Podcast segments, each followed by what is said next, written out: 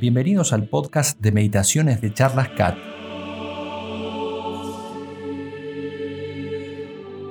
La meditación católica consiste simplemente en hablar amistosamente con Dios.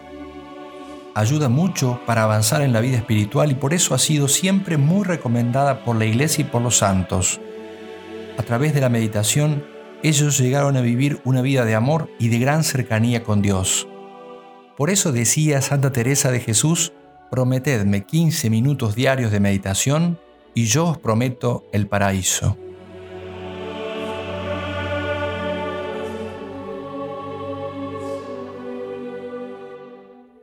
Oración para antes de comenzar la meditación. Nos ponemos en la presencia de Dios.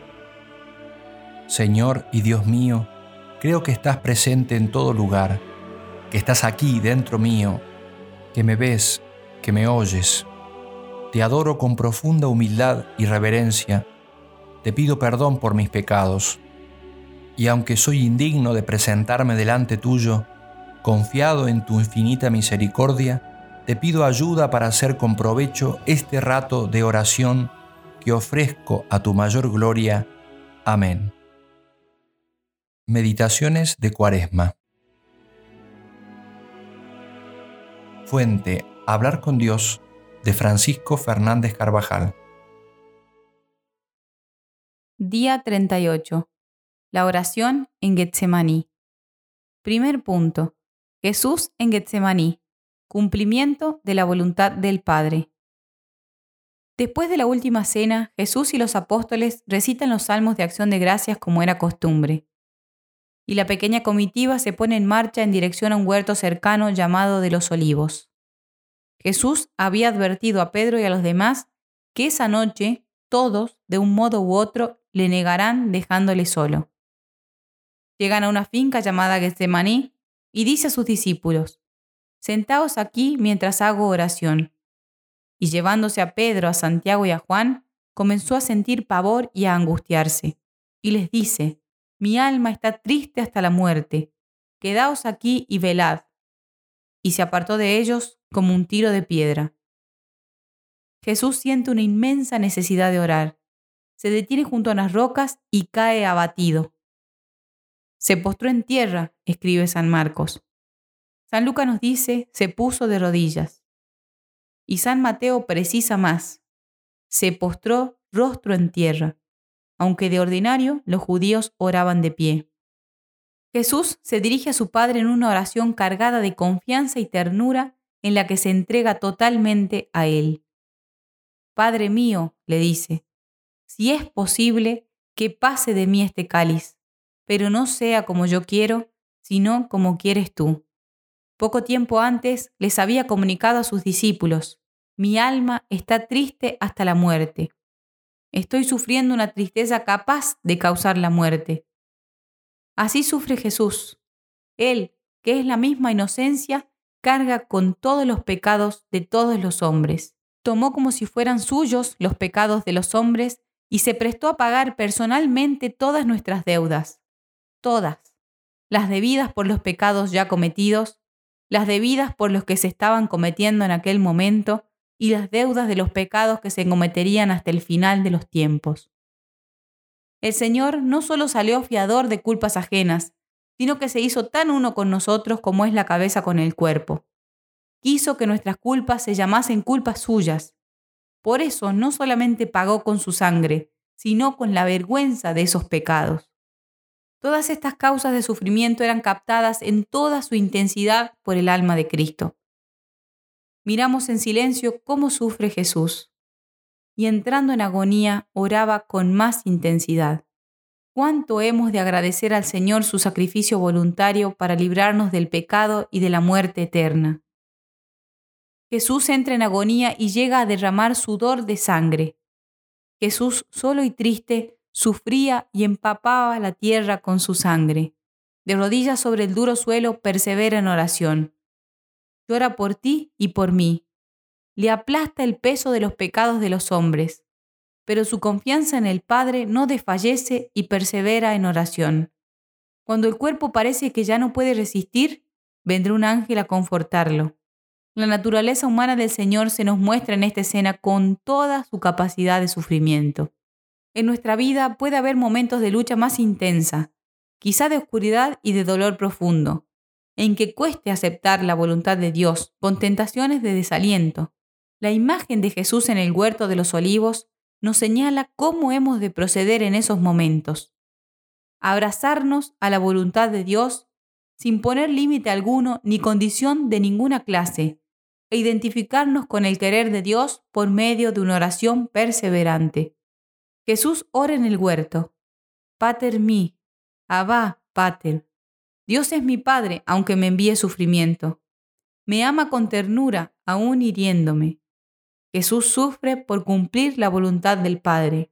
Y yo que quiero también cumplir la santísima voluntad de Dios siguiendo los pasos del Maestro, ¿podré quejarme si encuentro por compañero de camino al sufrimiento?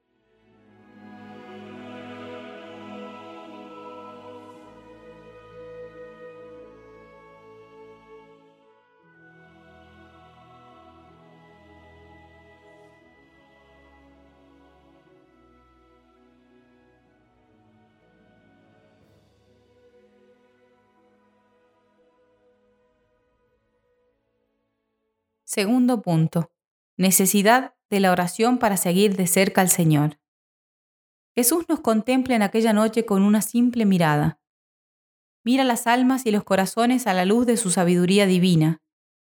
Ante sus ojos desfila el espectáculo de todos los pecados de los hombres, sus hermanos.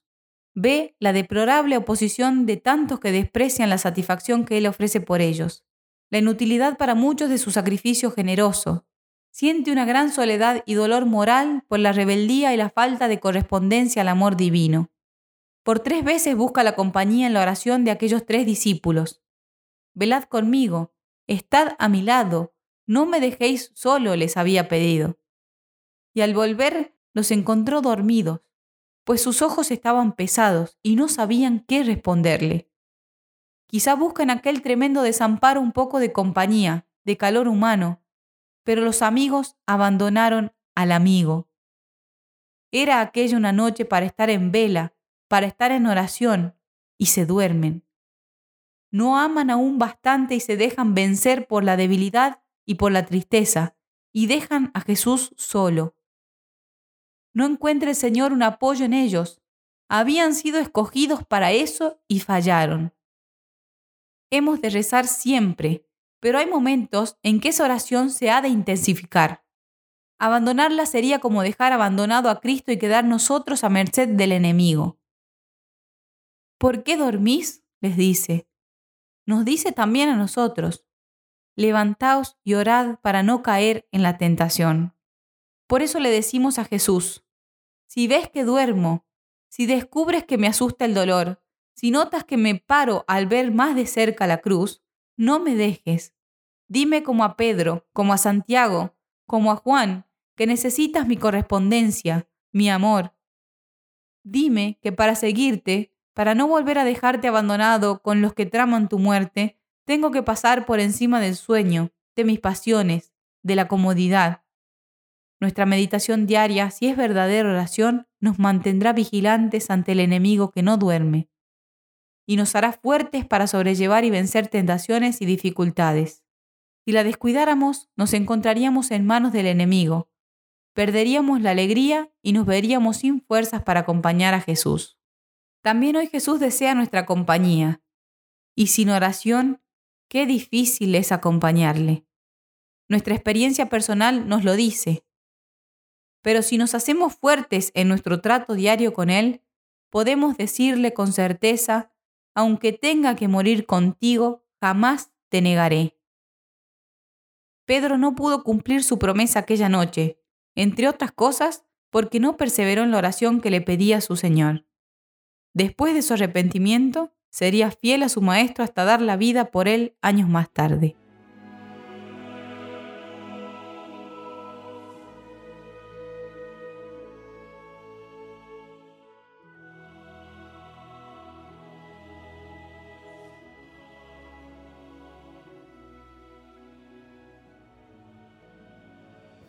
Tercer punto. Primer misterio de dolor del Santo Rosario. La contemplación de esta escena nos ayudará a ser fuertes en el cumplimiento de la voluntad de Dios.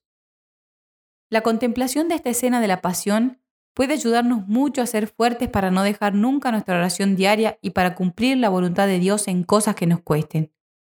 Señor, que no se hagan las cosas como yo quiero, sino como quieres tú.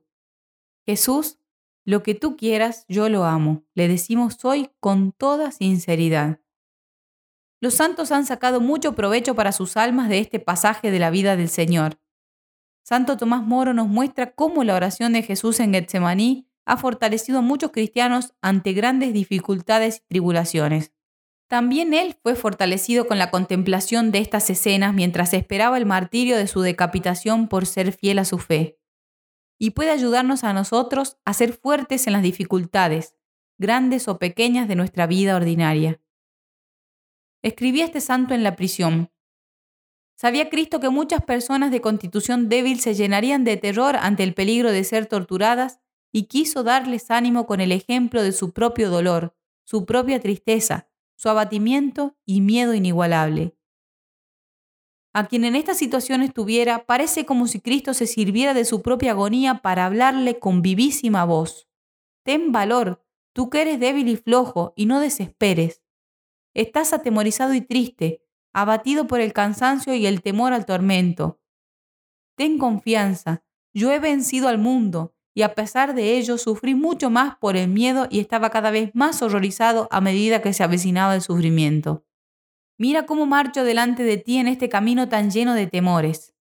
Agárrate al borde de mi vestido y sentirás fluir de él un poder que no permitirá a la sangre de tu corazón derramarse en vanos temores y angustias. Hará tu ánimo más alegre, sobre todo cuando recuerdes que sigues muy de cerca mis pasos. Fiel soy, y no permitiré que seas tentado más allá de tus fuerzas, sino que te daré, junto con la prueba, la gracia necesaria para soportarla. Y alegra también tu ánimo cuando recuerdes que esta tribulación leve y momentánea se convertirá en un peso de gloria inmenso. Esto lo escribe quien sabe será decapitado pocos días después. Nosotros podemos sacar hoy el propósito de contemplar frecuentemente, quizá cada día, este momento de la vida del Señor, el primer misterio de dolor del Santo Rosario. De modo particular puede ser tema de nuestra oración cuando nos cueste un poco más saber descubrir la voluntad de Dios en los acontecimientos que quizá no entendemos. Podemos entonces rezar con frecuencia a modo de ejaculatoria, quiero lo que quieres, quiero porque quieres, quiero como lo quieres, quiero hasta que quieras.